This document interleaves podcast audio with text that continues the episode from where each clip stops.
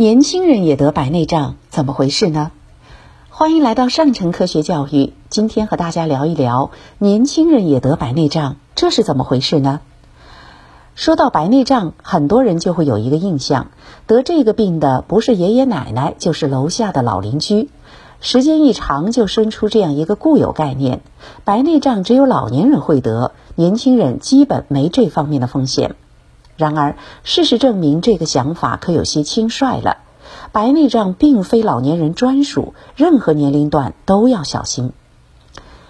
白内障是指任何先天性或后天性因素引起晶状体光学质量下降的退行性改变，其发病机制复杂，与营养、代谢、环境和遗传等多种因素有关。是机体内外各种因素对晶状体长期综合作用的结果。虽然说老年性白内障是最常见的类型，然而除此之外还有多种其他类型的白内障，涉及人群也很广泛。其实，除了老年性白内障之外，根据不同发病机制来看，白内障还可以分为以下几种类型：一、先天性白内障。儿童出生前后即存在的，或出生后才逐渐形成的白内障，与先天遗传或发育障碍有关。根据白内障的形态和对视力的影响程度，可定期随访或行手术治疗。二、并发性白内障是由眼部其他疾病引起的白内障，如角膜溃疡、青光眼、葡萄膜炎、视网膜脱离、眼内肿瘤、高度近视等都可引起白内障。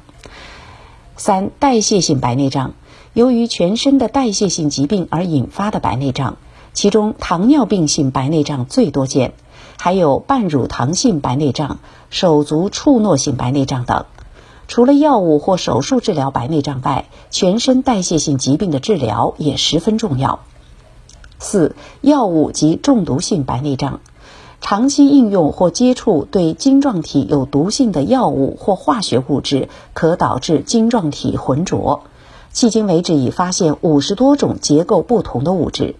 常见的药物包括皮质类固醇、氯丙嗪、抗肿瘤药物、缩酮剂和避孕药等。化学物质包括苯及其化合物、氖、金属等。五、外伤性白内障见于眼球钝挫伤、穿透伤、化学伤和电击伤等外伤引起的白内障。六、辐射性白内障主要包括电离辐射性白内障，包括 X 线、Y 射线和中子辐射等；红外线性白内障、微波性白内障等。此外，大剂量紫外线辐射可诱发急性白内障。由此可见，不同年龄层的人都有罹患白内障的可能，从而引发视觉障碍，并不只是老年人会得。如果感觉自己或家人出现了视力下降的情况，一定要及时到正规医疗机构就诊，别粗心大意的错过最佳治疗时机，延误病情就太可惜了。更多科学知识尽在科普中国，欢迎下载科普中国 APP，获取更多有趣有料的科学知识。